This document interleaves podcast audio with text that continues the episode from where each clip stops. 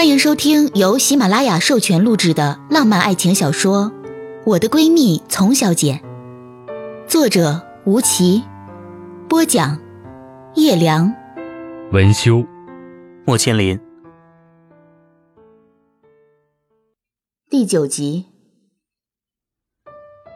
周飞离开丛小姐后，她一直很沉默。本来知道他们事情的人是很多的，但是谁也不敢问。到底是出了什么岔子？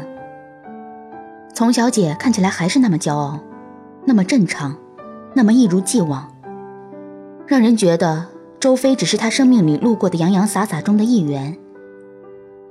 可我总觉得，隐约中有什么东西变了。他做人虽然随和，却很少有人真的敢问他什么很隐私的话。只有一次，再提起时，他跟我说。周飞彻底摧毁了他对爱情和他人的信任和憧憬。轻描淡写的口气，浓墨重彩的内心。也许从那时候开始，丛小姐谁也不信了。她不敢，她整个人进入了冬眠，并且遥遥无期。她像一只刺猬，也像一个绝世高手，把自己关了起来，潜心修炼。却无人知晓他到底何时归来。相比这样的他，我更愿意看见那个鲜活的、会哭会笑、会害羞会不正经、爱讲黄段子的女流氓。丛小姐在与方晨宇分手之后，也反复思考过到底出了什么问题。自己在现实和爱情之间选择了现实，是不是就代表自己背叛了真心？曾经作为信仰一般存在的东西，是不是从此崩塌？而周飞的离开，就是压死骆驼的那一根稻草。尤其是宋莲妈妈用这样的方式让丛小姐如此难堪，她甚至觉得自己勇敢去爱，坦荡去生活，这方式本来就是错的。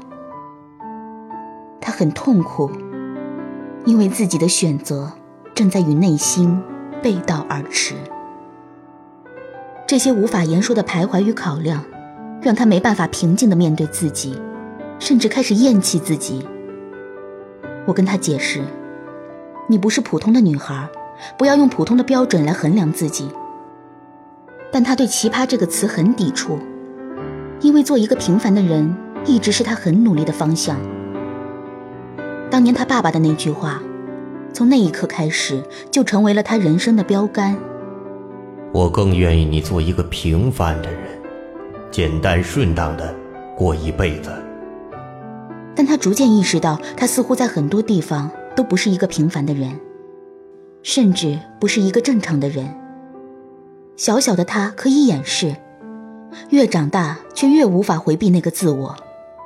他跟我表露了这种挣扎和痛苦，我无言以对。只因我也不知如何在这两者之间做出平衡。有一天，他打电话给我，请我顺便养几天小猫。我惊奇：“你不是不养宠物的吗？”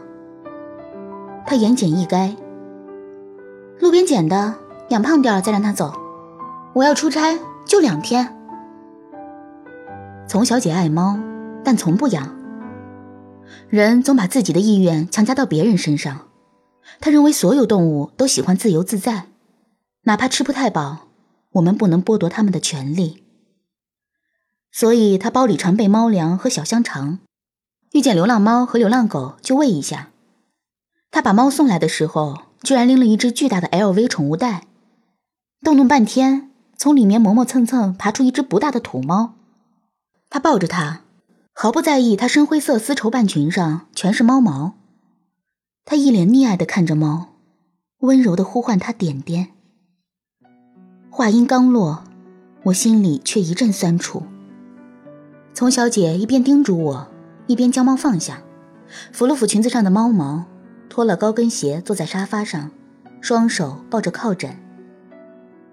一丝水汽萦绕在她眼前。我在厨房看着她的神情，她在看着点点玩毛线圈。嘴边带着若有似无的笑。我转过身，将咖啡豆倒进德龙咖啡机里，不大一会儿，香味溢满了整个房间。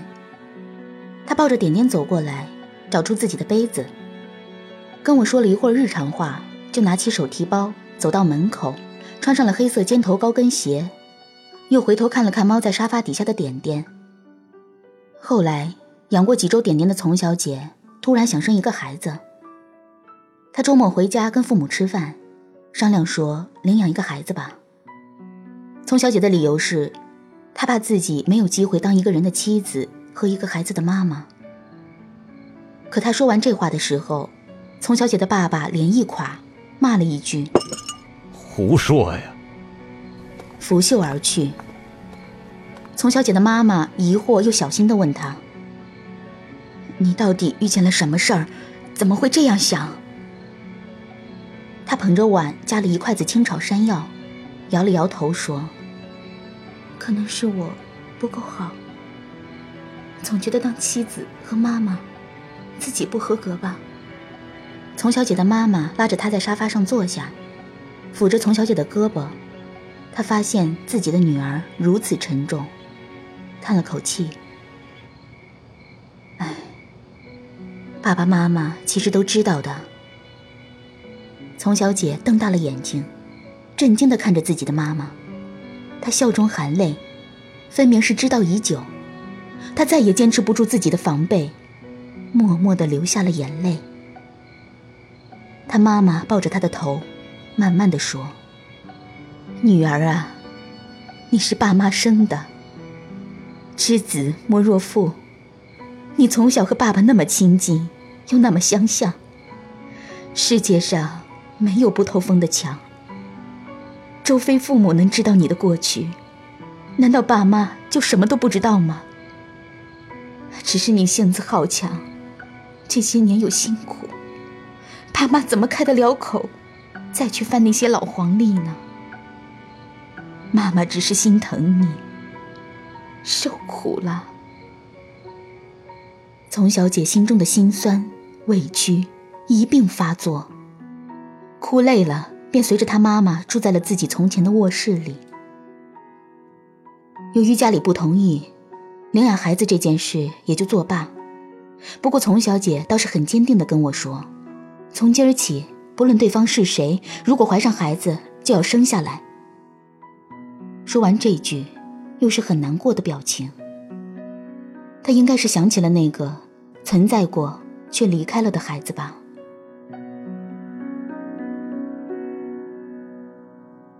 紧接着，他还是很忙，总是忙着工作，有空的时候偶尔拉着我一起去美术馆。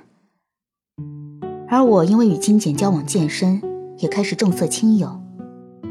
这段时间的沉寂让丛小姐变得很安静。像一面宁静的湖水，有着强大的安宁感。他不再提醒我小心谨慎，也不再叮嘱我留意观察金简。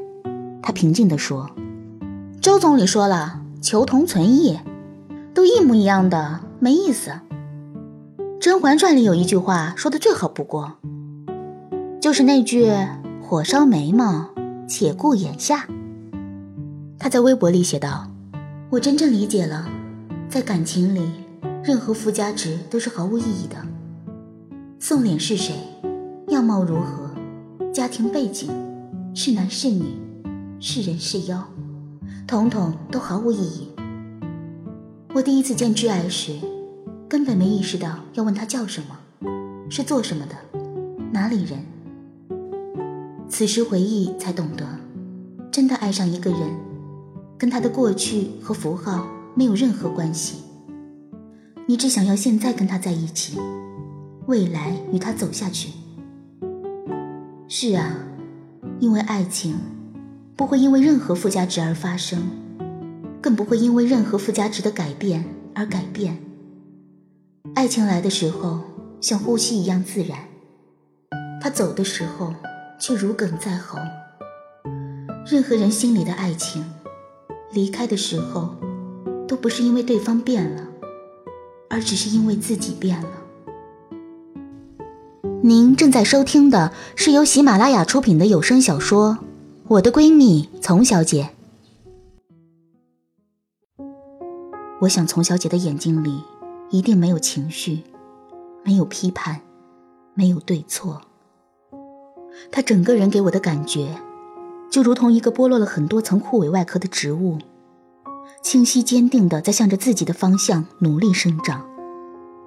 不会开花，也不会散发香气，但那份沉默却格外引人注目。由于他不再与很多男人周旋，故而空余出很多时间。我们又恢复了一起泡书店这样高中时期才有的约会活动。他最不喜欢看书店里铺天盖地的成功学、教人谈恋爱之类的书。他悄声说：“人不教人，事儿才教人。”他经常指着那些成功秘籍愤愤：“成功那么多种，为什么全部的人都以为有钱有势的就是成功？难道平安健康的活着就不是最大的幸福和成功吗？”半夜睡不着的时候，我与丛小姐总是坐在沙发前喝着酒聊天。她的眼睛在黑夜里熠熠发光，总是有很多妙语连珠的言论，比如爱情的感觉其实是一种人与人的匹配度。这种匹配更多、更深层次的来源于头脑、三观、经历以及成就。如果总是觉得自己遇人不淑，那一定是自己所持有的还不够匹配得起自己中意的类型。比如，我们来投钱建个流浪汉之家，无家可归的人可以来这里住下，尤其是冬天。不过，必须付出劳动才可以享受吃喝住，白吃白喝的人就滚蛋。这世界可不缺蛀虫。比如你说梦境里是不是另一个世界的我？他跟我过着完全不同的生活，但也有很多细碎的交集。如果这样假设，那么对于梦境里的那个我来说，我才是梦境。他来自越深夜、越精神、越思维活跃星。印度灵修所说：“无论你遇见谁，他都是对的人。”丛小姐在安慰失恋的我时也说过。你所经历的一切，遇见的人，都是上天在用某种方式推动你，成为那个命中注定、无法预料的你。于是我总在想，上天到底想要丛小姐成为一个什么样的人呢？我们在失恋与新欢里来来往往，时间带走了一切，也带来了一切。他前所未有的安静，让我们依偎在一起。在他的公寓里，他画画，我看书。某个瞬间，我甚至觉得我们回到了儿时相伴的岁月。我甚至开始翻看他的旧相册，可里面的照片差点雷死我。他光着屁股的洗澡照，我流着鼻涕的两三岁照，我们两家人一起欢度春节的聚会照，我们一起去动物园喂猴子的背影，大院里小孩幼儿园毕业时的合影。我与丛小姐自小在一起，情同姐妹，甚至由于同龄而一起经历过彼此的所有青春。看着看着，一张老照片让我乐不可支。我指着一个站在舞台上穿着公主纱、脸涂得非常白、身体非常黑的小丑女，大笑道：“ 这谁呀？这么丑！”丛小姐正在翘着手涂指甲油，听见我问就大笑。便站起来，扶着她脸上的面膜，斜着身子看了看我眼中的相册，非常淡定，没有动嘴，从牙缝里挤出俩字：“是我。”他撕下面膜，恨了我一眼，在我憋不住的笑声中解释：“那是四岁在市里演出唱歌的时候照的，我一个人站在台上，台下全是人，年纪太小，连紧张都不知道。后来颁奖的时候，因为我自识的不多。”还拿错了奖状。我端详着照片，他小时候不太高，是高中突然长到一米六八的。印象中她总是被大人们嘲笑是黑妞。这张照片真是铁一样的证据。我看着垃圾袋里的美白面膜，明白长大后的丛小姐为何执念于美白这件事儿了。她不会游泳，一半是因为会晒黑，一半是因为怕水。为了变白，常年不太吃酱油，也不喝饮料。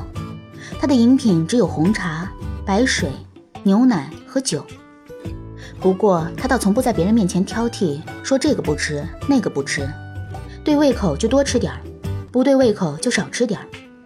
家教斯文的他不会随意显露自己的缺点，但他太随性，熬夜、抽烟、喝酒，样样都没少。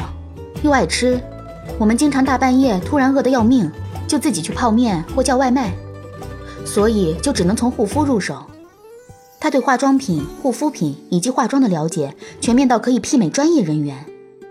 他每周末雷打不动地花三到五个小时泡澡、敷脸、涂身体乳、换指甲颜色、除毛、做手膜、脚膜，一系列做完才可以安心的过周末。我记得你妈妈就异常爱美，咱俩三四岁时偷偷拿了你妈妈的丝巾和口红，佯装自己是挂历明星来着。是啊。还拿我妈的衣服和高跟鞋来试穿，玩芭比扮演的游戏呢。他一边把脸放在一个风靡富态圈的奇怪仪器上不停地捣鼓，一边不动嘴唇的说话，显得格外咬牙切齿。我盘着腿看杂志，不忍直视这个怪咖。现在想起来，弄坏掉的那些丝巾，好多都是古奇和爱马仕的。你妈妈居然也没有生气，还帮我们打扮。现在知道了吧？我是我妈亲生的，遗传爱美基因。她的脸没有动，倒是翻了个小型白眼，洋洋得意。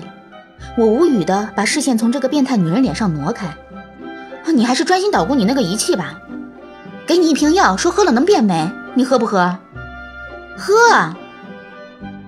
已经将维多利亚的秘密的 T 台最新睡衣穿在身上的她，一挥手，大义凛然，惹得我忍俊不禁。以她的先天优势和妈妈的培养，从小姐能轻松记住各种牌子、各种风格、各种搭配，活学活用。我说她臭美又变态，她倒是振振有词。我这是为自己负责任，变漂亮是百利无一害，最划算的投资。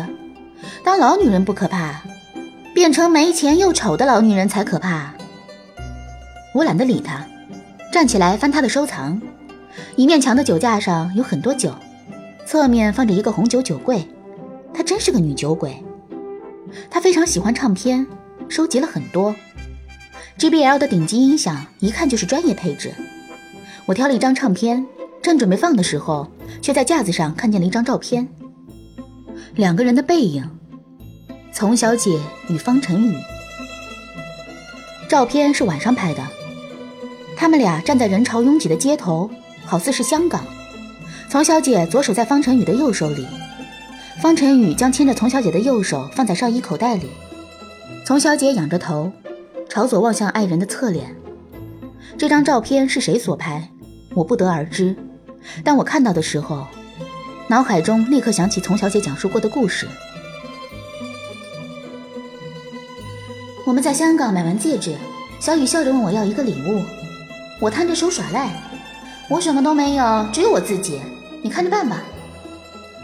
他微笑着揽过我的腰，面容离我越来越近，贴在我耳边轻声说：“点点，你给我唱首歌吧。”我拉住他的手，在纷纷扰扰的街头，慢慢的开口唱道：“只是因为在人群中多看了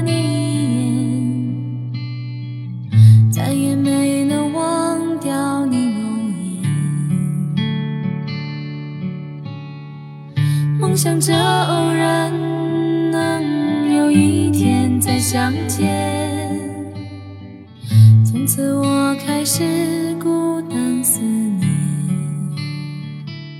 一语成谶，彼时热恋的两个人，谁能想到最后，真的只能孤单的思念？这个不足一百平方米、满满当当的房间里，我环绕四周，全部是练就的丛小姐的旧物。连他小学同学送的贺卡都留着。忆君心似西江水，日夜东流无歇时。这样念旧的人，怎么能不受伤？心中不由得感慨万千。挑了一张唱片放进去，一刹那，房间里响起蔡琴的歌声。像一阵细雨洒落。我心底，那感觉如此神秘。我不禁抬起头看着你，而你并不露痕迹。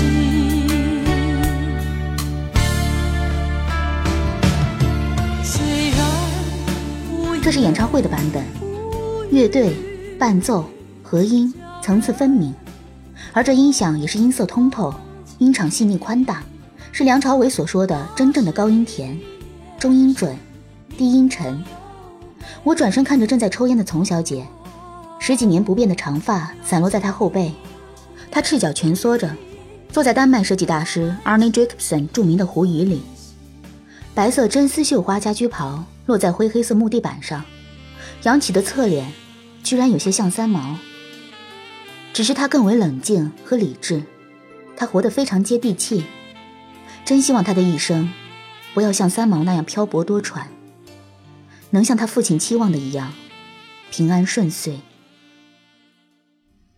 感谢收听由喜马拉雅出品的有声小说《我的闺蜜丛小姐》，作者吴奇，播讲叶良，文修莫千灵。只能这样了，既然决定了，我唯一能说的是祝你快乐。要你做出选择，我也很舍不得，宁愿取消资格，也不想。